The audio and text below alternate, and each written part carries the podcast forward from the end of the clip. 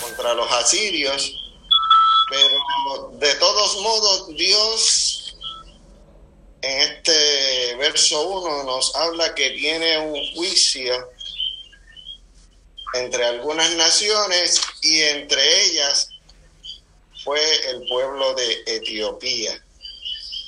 Y uno, uno dice, wow, pero este, Dios hizo juicio sobre el pueblo de Etiopía, pero eh, ¿por qué Dios lo hizo?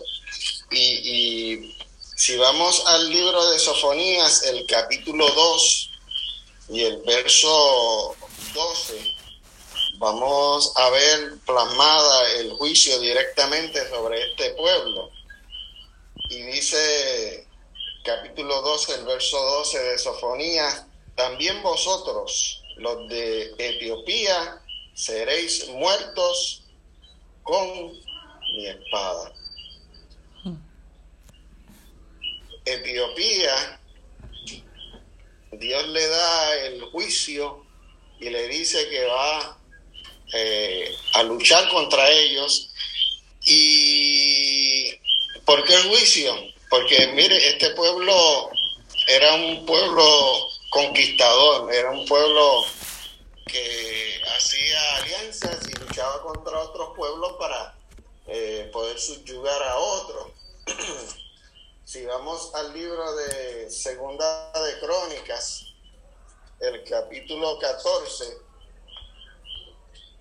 podemos verlo.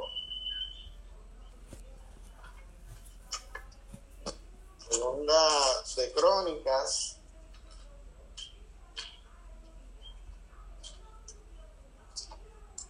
el capítulo 14.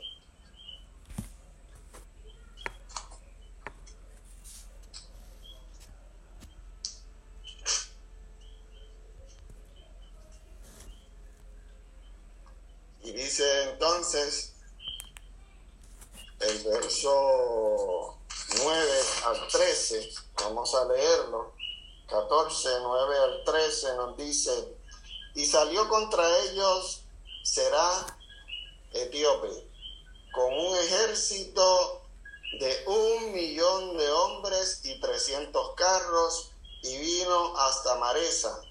Entonces salió Asa contra él y ordenaron la batalla en el valle de Cefata junto a Maresa.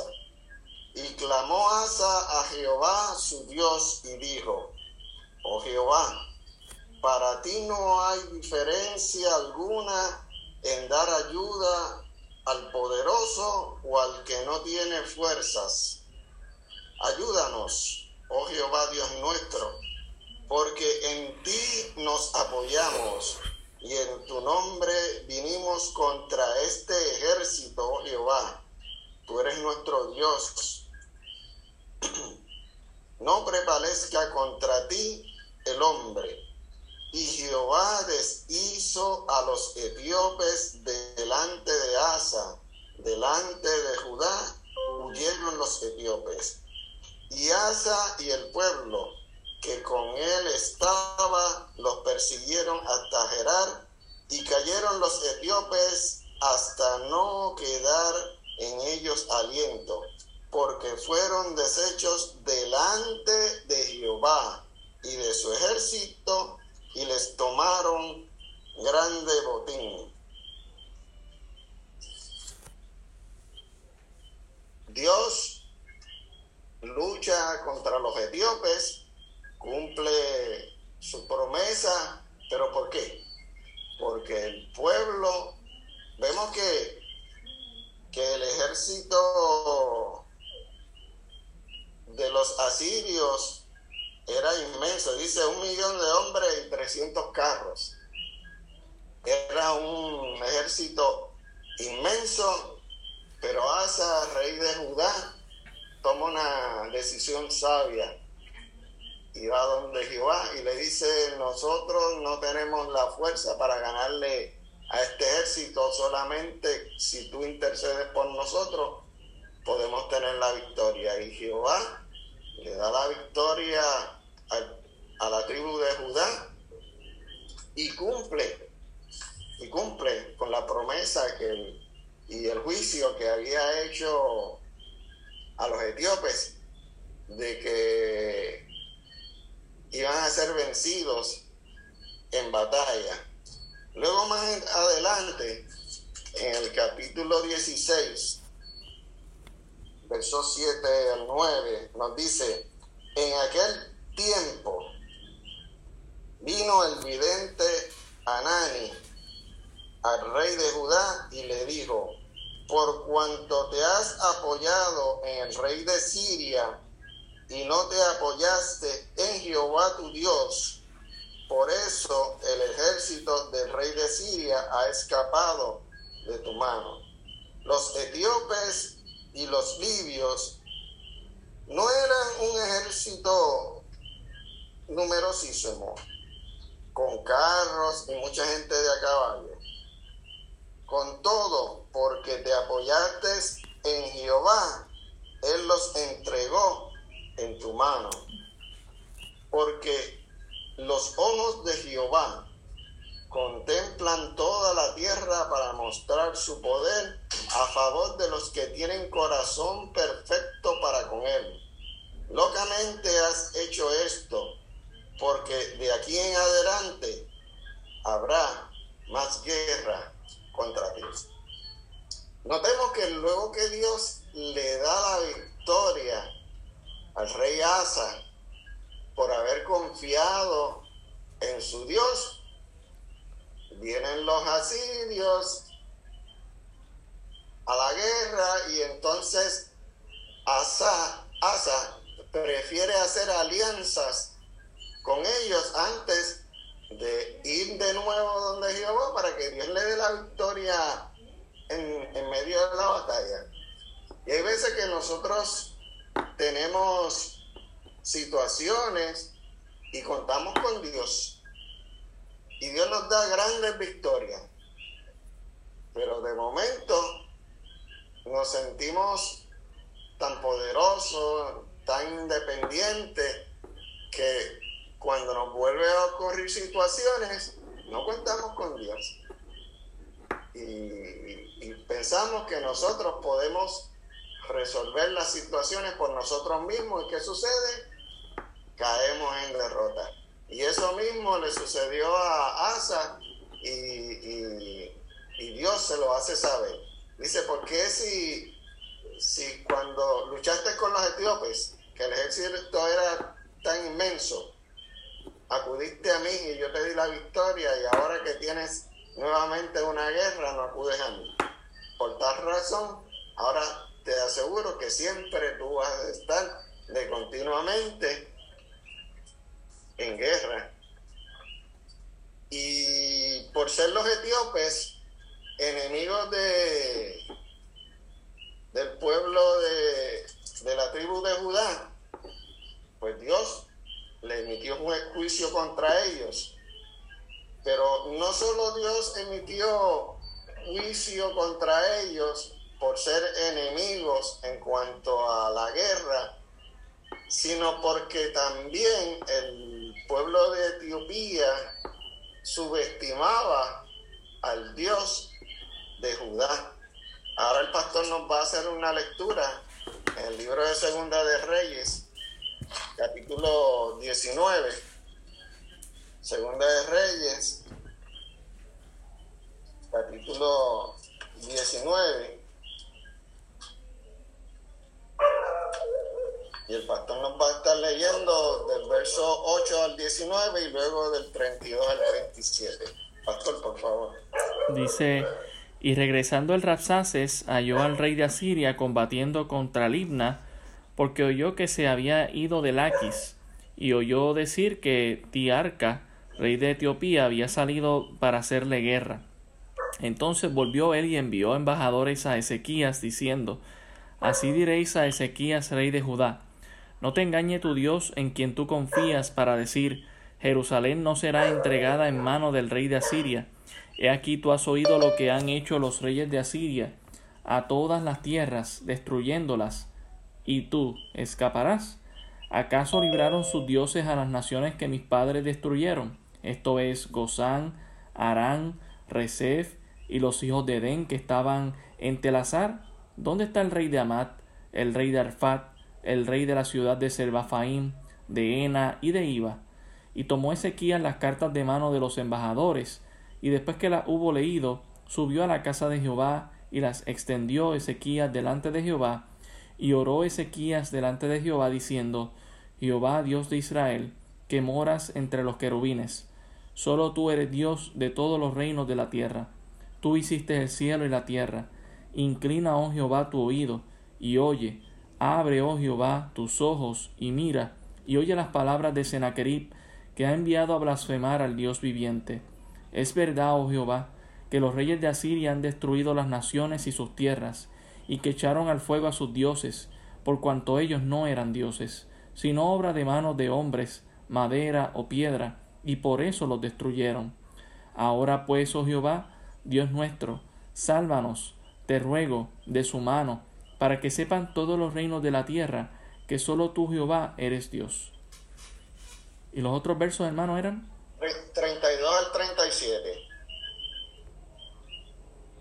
El verso 32 dice, Por tanto dice así Jehová acerca del rey de Asiria, no entrará en esta ciudad, ni echará saeta en ella, ni vendrá delante de ella con escudo, ni levantará contra ella baluarte. Por el mismo camino que vino volverá, y no entrará en esta ciudad, dice Jehová. Porque yo ampararé esta ciudad para salvarla, por amor a mí mismo y por amor a David mi siervo.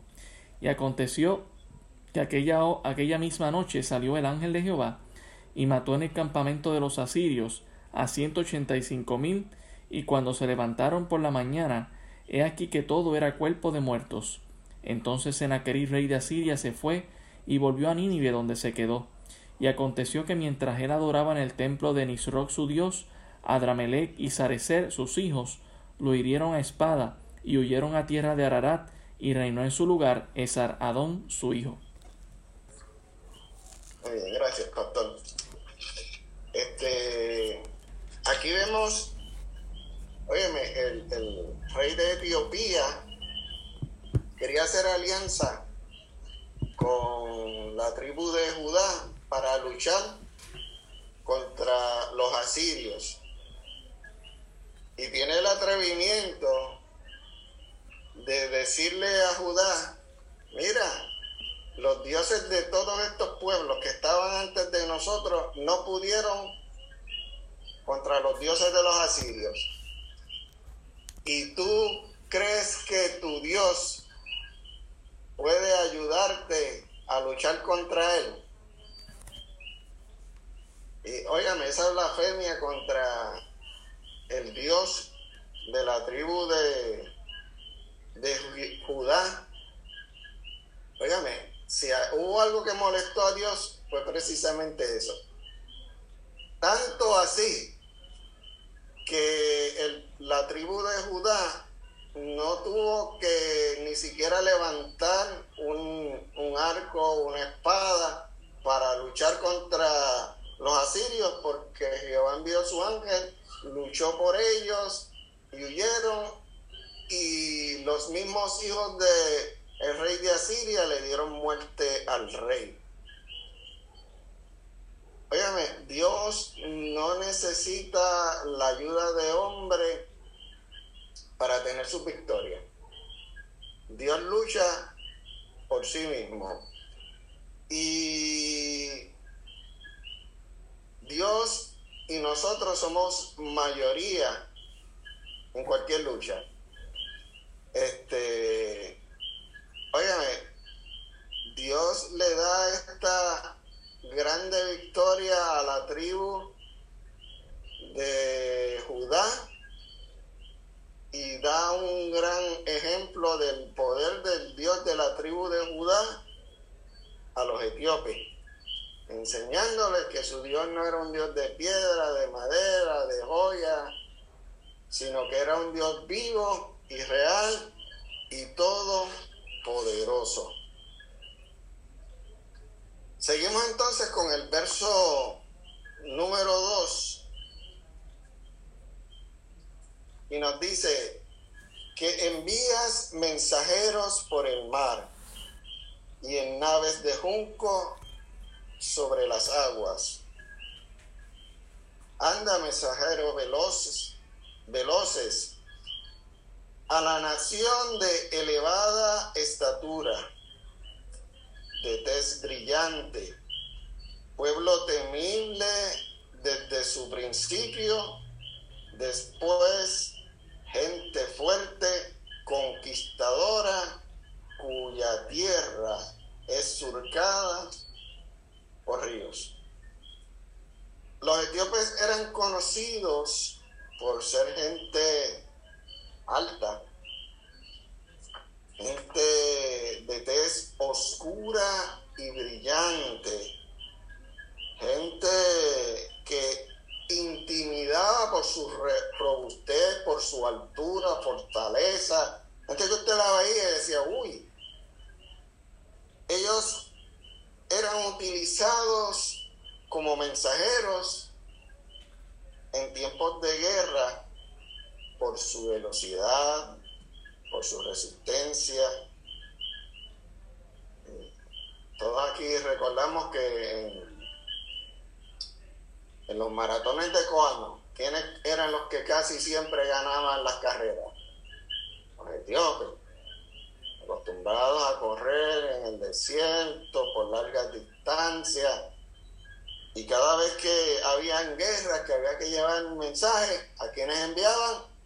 A los etíopes. Y nos dice también que ellos utilizaban unas naves pequeñas de juncos que eran ligeras y rápidas en las aguas de los ríos y esto les hacían indispensables al momento de llevar mensajes porque al ser pequeñas podían navegar más rápidamente en los ríos y si tenían que correr largas distancias, pues se bajaban de, la nave de Junco y corrían hasta llegar al lugar donde debían llevar su mensaje. La escritura nos da un ejemplo de esto.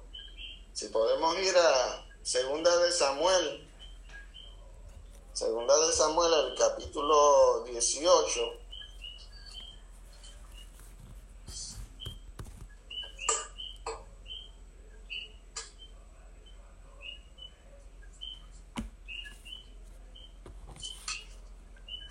18, vamos a leer del 21 hasta el 33. Aquí el capitán de David, del rey David, Joab, utiliza a un etíope para dar noticias a David de que su hijo Absalón había muerto en su intento de derrocar a David. Y dice entonces, del verso 21 en adelante, y Joab dijo a un etíope, ve tú y di al rey lo que has visto. Y el etíope hizo reverencia ante Joab y corrió. Entonces más hijo de Sadoc, volvió a decir a Joab, sea como fuere, yo correré ahora tras el etíope. Y Joab le dijo, hijo mío, ¿para qué has de correr si tú, si no recibirás premio por las nuevas?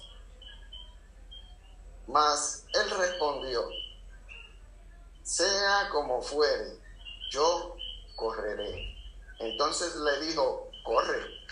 Y corrió pues Aimás por el camino de la llanura y pasó delante del etíope.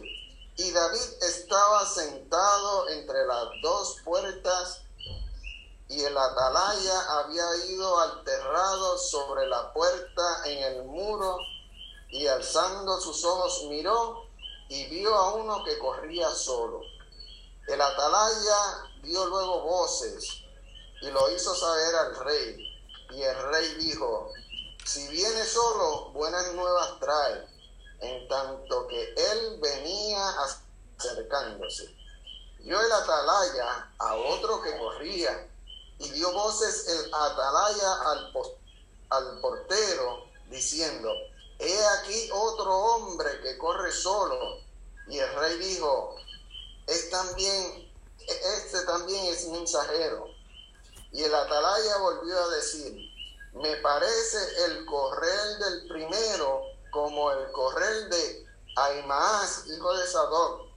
Y respondió el rey, ese es hombre de bien y viene con buenas nuevas. Entonces Aimaas dijo en alta voz al rey, paz, y se inclinó en tierra delante del rey y dijo, bendito sea Jehová Dios tuyo, que ha entregado a los hombres que habían levantado sus manos contra mi Señor. Y el rey dijo, este joven Absalón está bien.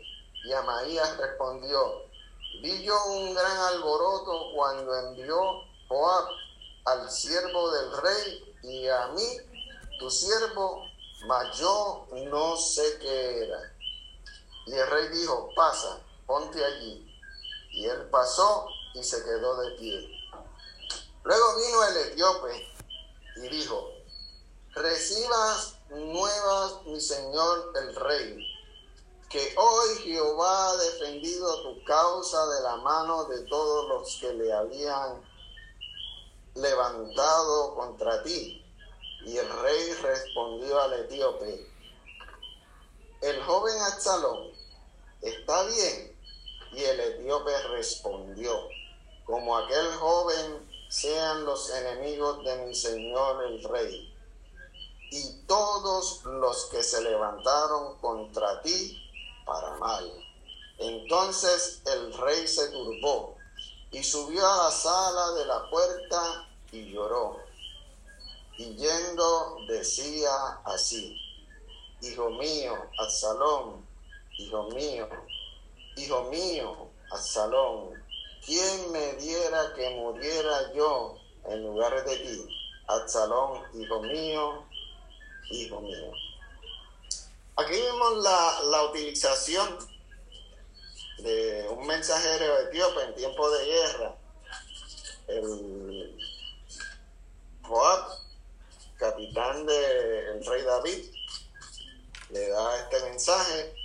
Y notemos que además, a pesar de que fue primero y para darle el mensaje, no tuvo el valor de decirle al rey, mira, tu hijo está muerto. Dijo, ah, yo no sé, yo sé que hubo un revolú allá, este, pero el etíope fue fiel a su mensaje, tal como le había dicho Juan, que dijese al rey que su hijo Absalón había muerto en medio de, de la guerra, pues el etíope asimismo dio el mensaje tal y cual era. Y vemos luego al rey David llorando por, por la situación, ya que no, no quería que su hijo muriera. Pero así sucedió y vemos a un mensajero etíope que tal como le daban el mensaje, así nos daba. Así nosotros también, este, Dios nos ha dado una palabra, un evangelio, que tenemos que darlo tal como Él nos lo dice, este, sin trapos tibios, sino que tal como el Señor lo presenta, así debemos llevar eh, su palabra.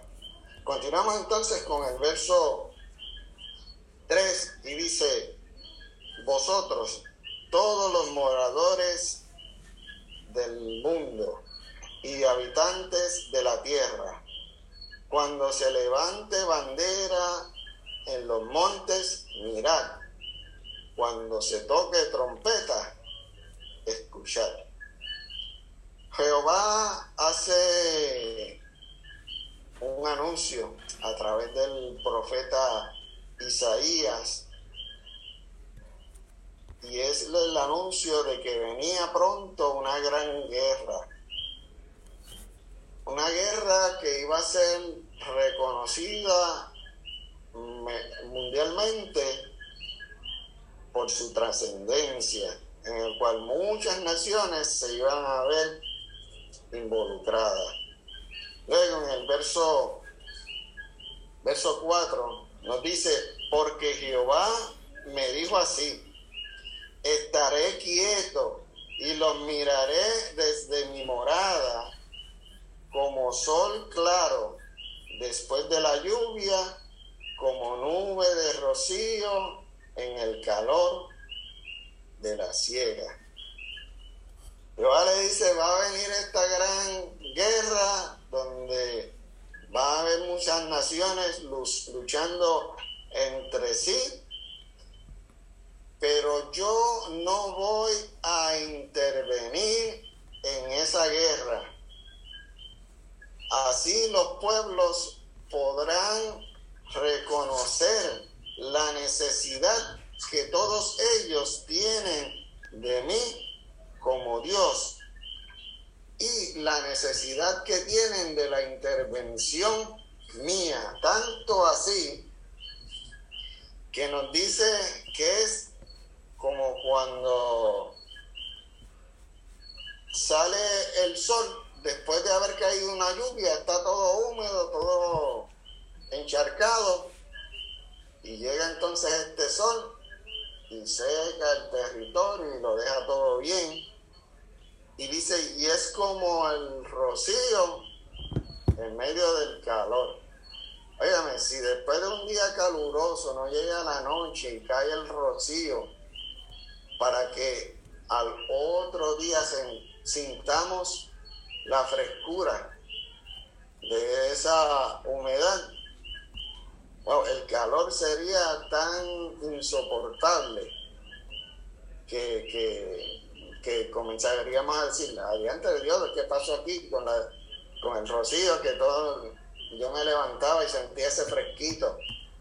Mira, este, Dios dice que le, dice al profeta en ese tiempo de guerra, yo me voy a alejar y voy a dejar que las cosas sucedan y que todos luchen entre sí para que se den cuenta de la necesidad que ustedes tienen de mí.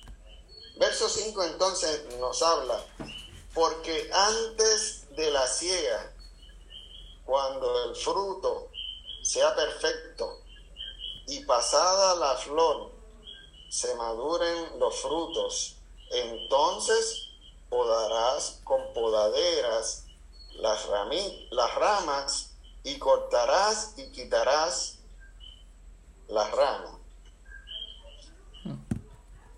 El Señor le da al profeta aquí un ejemplo de, de agricultura, de siembra. Y nos dice, antes de usted poder cosechar un fruto perfecto, usted primero tiene que esperar que salga la flor, que esa flor se caiga, entonces que se madure el fruto. Y después que el fruto sale, usted podrá cosecharlo. Pero una vez coseche, usted va a tener que podar nuevamente el árbol, limpiar todo, cosas de que eh, ese árbol pueda nuevamente echar nuevos frutos. Hmm. Este, lo que nos enseña a que, mira, nuestra salvación tenemos que cuidarla con temor y temblor. Este, nuestra salvación fue tan grande que costó la vida del unigénito Hijo de Dios siendo nosotros no merecedores de ese sacrificio, pero que nuestra vida va a ir en creciendo poco a poco, de manera de que vayamos creciendo hasta llegar a la estatura de Jesucristo.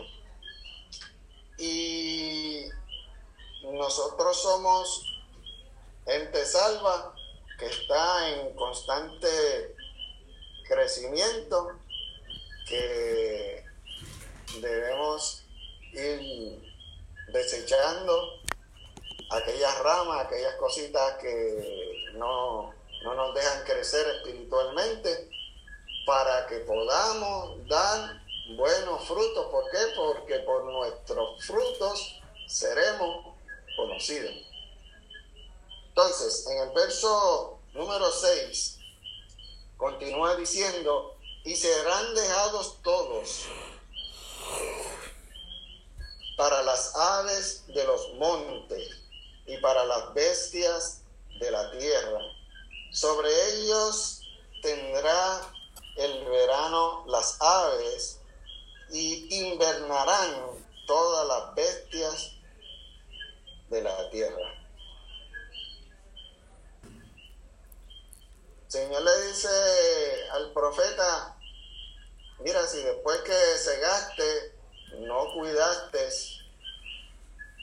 eh, a tu planta, no cortaste las ramas, las dejaste ahí que siguieran creciendo silvestre, silvestremente.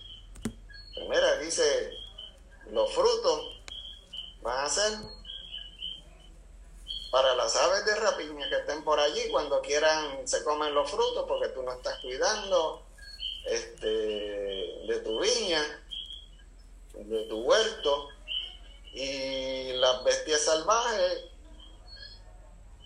van a, a comerse también el fruto. Y durante el, el verano, pues las aves acabarán con los frutos y durante el invierno las bestias de la tierra este, se encargarán de lo que pueda quedar. Y ciertamente si nosotros nos descuidamos espiritualmente, nos descuidamos de la oración, la lectura de la palabra de Dios, el asistir a la iglesia, de tener nuestro devocional. Eh, mire, las aves de rapiña vendrán y se comerán nuestros frutos. Este, allá en el campo eh, yo tengo matitas de guineo y si crece una mata de guineo y está entre medio de alguna y no veo ese racimo, eh, vienen los ratoncitos, vienen los pájaros, acá acaban con, con, con el racimo y de momento si uno mira hacia el suelo y, ve esas cáscaras y esas cosas en el suelo y dice, adiós, yo no vi eso. Porque Porque no estuve continuamente cuidándolo y, y velando por cada una de las matitas. Y nos dice que si nosotros nos descuidamos, vendrán las aves de rapiña y verán, vendrán las bestias y acabarán con, con lo nuestro. Este, luego, en el verso número 7, vamos a ver algo interesante del pueblo etíope. Y nos menciona, en aquel tiempo será traída ofrenda a Jehová de los ejércitos, del pueblo de elevada estatura, desde brillante, pueblo temido desde su principio, y después gente fuerte, conquistadora, cuya tierra es surcada por ríos, al lugar del nombre de Jehová de los ejércitos al monte de Sion. Isaías da tremenda profecía sobre Etiopía. Notemos que al comienzo la profecía que, que da sobre este pueblo era de juicio, de pérdida en guerra, pérdida en soldados, que no importaba lo grande que pudieran ser en número, Dios siempre iba a tener el control. Y entonces notamos aquí la misericordia de Dios para con este pueblo. Y nos dice que este pueblo iba a llegar un momento que iba a estar ofreciendo ofrendas a Jehová. Y que este pueblo que antes era conquistador, que todo el mundo le tenía miedo, iba a ir humillado ante el Dios de los israelitas, el Dios de la tribu de, de Judá, y iban a llegar hasta Jerusalén, en el monte de Sión, a adorar a Jehová. Vayamos al libro de Salmo, el capítulo 68, para notar parte de, de la profecía de Dios dada para este pueblo. El capítulo 68, el verso 31 dice, vendrán príncipes de Egipto, Etiopía se apresurará a extender sus manos hacia Dios.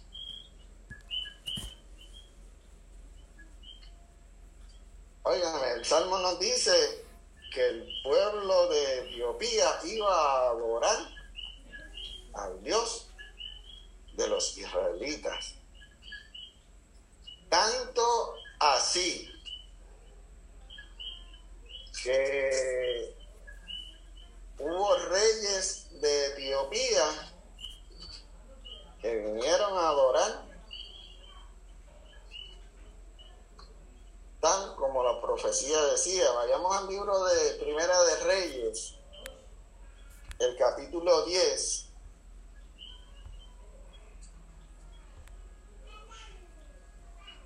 Primera de Reyes, el capítulo 10.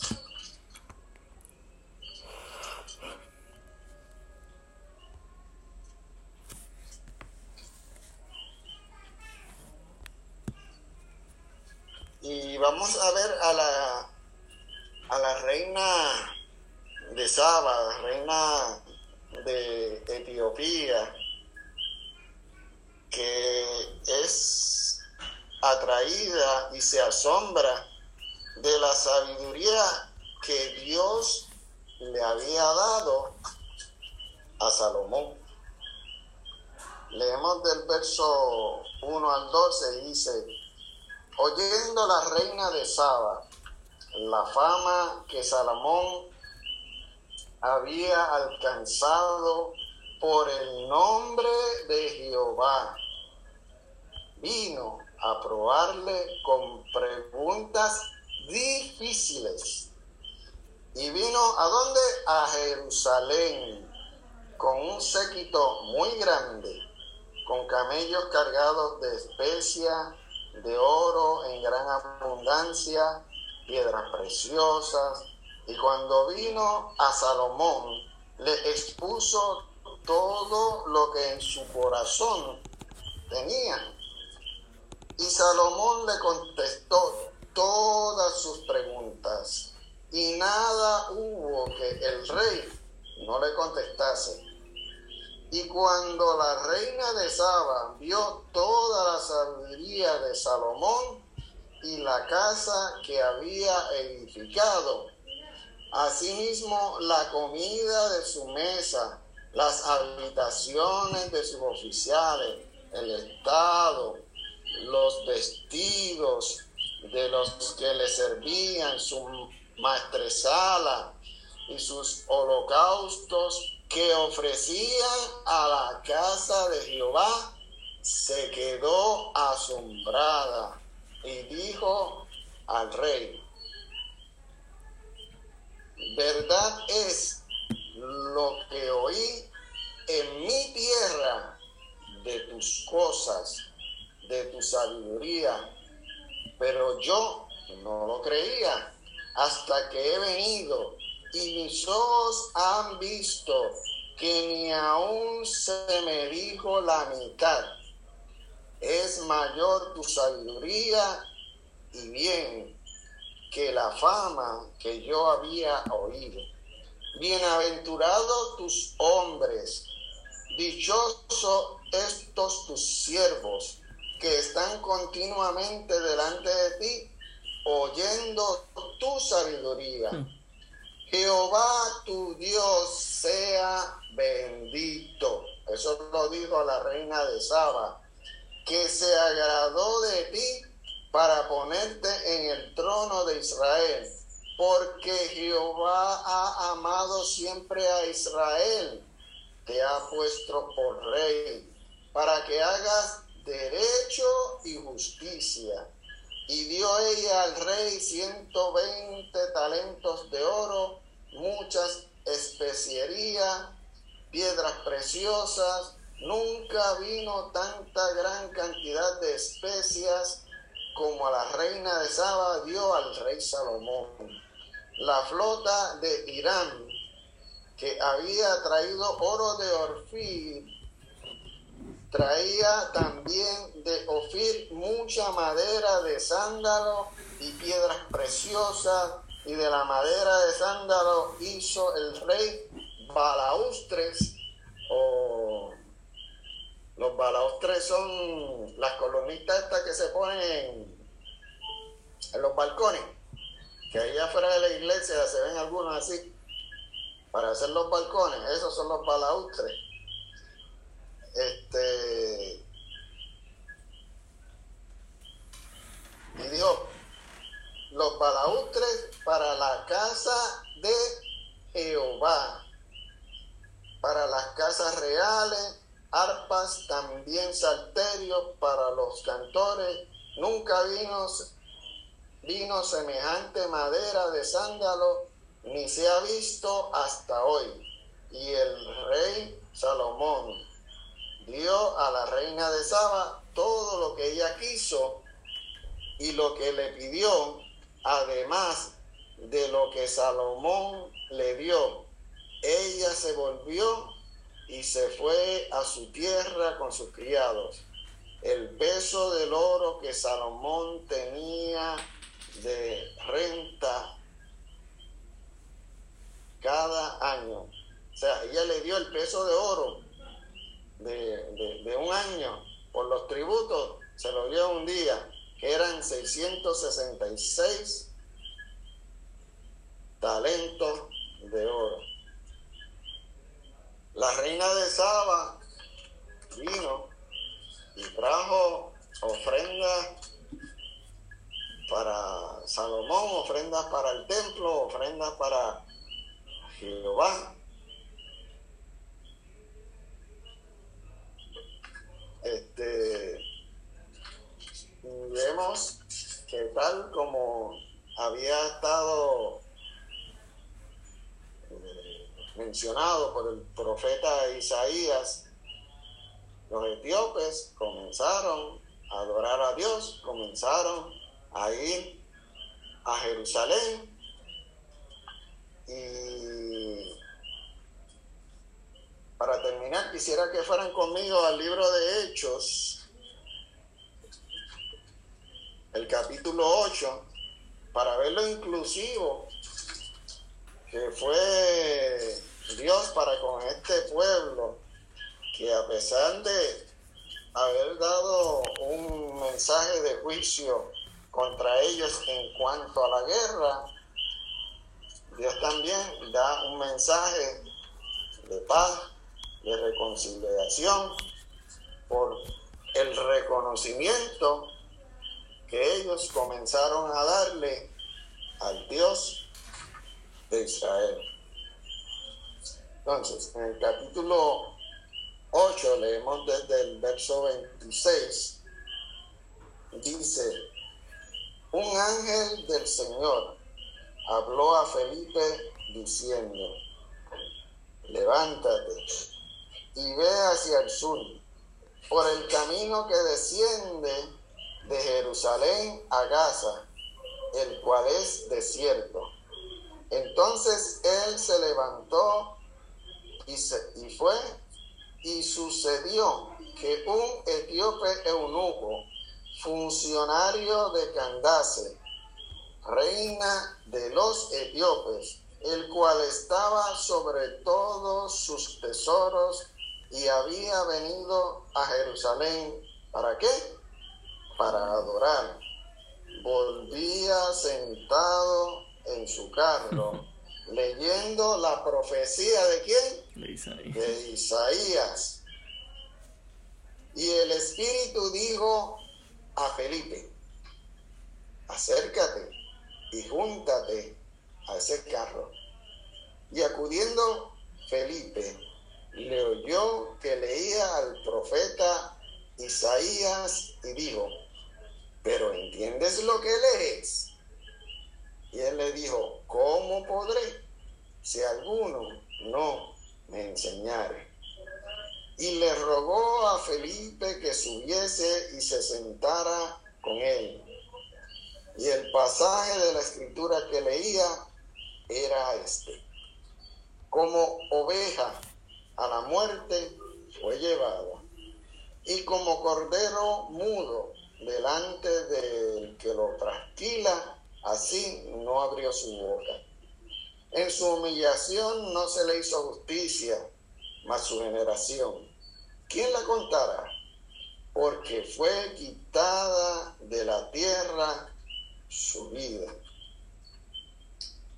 Respondiendo el eunuco, dijo a Felipe, te ruego que me digas, ¿de quién dice el profeta esto? ¿De sí mismo o de algún otro? Entonces Felipe abrió su boca y comenzó después desde esta escritura y le anunció el evangelio de Jesús. Oyendo, yendo, mejor dicho, yendo por el camino, llegaron a cierta agua y dijo el eunuco, aquí hay agua, ¿qué impide que yo sea bautizado? Y Felipe dijo, si crees de todo corazón, bien puedes. Y respondió y dijo, creo que Jesucristo es el Hijo de Dios. Y mandó a parar el carro y descendieron ambos al agua y Felipe y el eunuco y le bautizó. Cuando subieron de las aguas, el Espíritu del Señor arrebató a Felipe y el eunuco no le vio más y siguió gozoso su camino. Bueno, Dios incluye al pueblo de Etiopía en la salvación de Jesucristo. ¿Por qué? Porque de tal manera amó Dios al mundo para que todo aquel que en él crea no se pierda, mas tenga vida eterna. El ofrecimiento del Hijo de Dios es para todos los pueblos. El mensaje que Jesús dio a sus discípulos y por todo el mundo y predicar el Evangelio a toda criatura. La salvación es para todos. Eh, aún para aquellos que han estado en guerra con nosotros, aquellos que piensan diferente a nosotros, aquellos que nos persiguen, aquellos que nos critican. La salvación es también ofrecida a todos y cada uno. Vemos aquí que Felipe estaba en Jerusalén, había tremendo avivamiento en, Jerusalén, estaban los apóstoles hablando en lengua, haciendo sanidades. Y el Espíritu y el ángel del Señor le dice a Felipe, vente, te tengo una persona aquí al cual quiero que tú le hables. Y esta persona dice que era el tesorero de la reina de los etíopes. Tremenda posición que tenía. Y nos dice que había ido a Jerusalén a adorar, tal como la profecía decía. Pero que escuchó, escuchó las clases, las lecturas bíblicas que se daban allá en la sinagoga, en el templo, mas no entendía todo. Y debemos recordar que Dios salva en cualquier momento y hay personas que andan buscando de Dios, que hay personas que leen la escritura y, tienen dudas Solamente necesita alguien que, que le diga, ¿entiendes lo que lee? Para que su palabra pueda orar en su corazón. Oye, y notemos que, que Felipe comenzó desde Isaías, desde el Antiguo Testamento, y lo llevó hasta el mensaje del Evangelio de Jesucristo e inclusive le habló acerca del bautismo. Y, entonces el etíope ve agua y dice, mira, este, yo creo que Jesucristo es el Hijo de Dios, este, yo quiero dar testimonio de esto, yo quiero bautizarme. Y Felipe le dice, bueno, si tú lo crees de todo corazón, así lo haremos. Por eso el, el, bautismo, mire, puede ser en una piscina, puede ser en la playa, puede ser en un río, puede ser en una posita. Oiga, después que haya, haya agua y usted de todo corazón lo quiere hacer, usted puede ser bautizado. Así que este, vemos la gran misericordia que Dios tiene para con este pueblo que a pesar de haber emitido un juicio contra ellos, al igual que pasó con, con Nínive, un pueblo malvado, y Jonás no quería predicarle porque ellos, Jonás decía que ellos merecían el castigo de Dios, pero dice que Nínive se arrepintió de todo corazón y Dios perdonó su ofensa.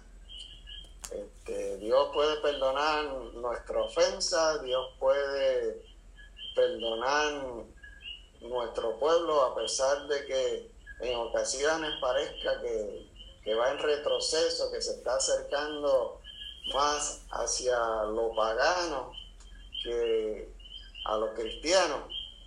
Pero mire, Dios tiene promesa para nosotros, al igual que la tuvo para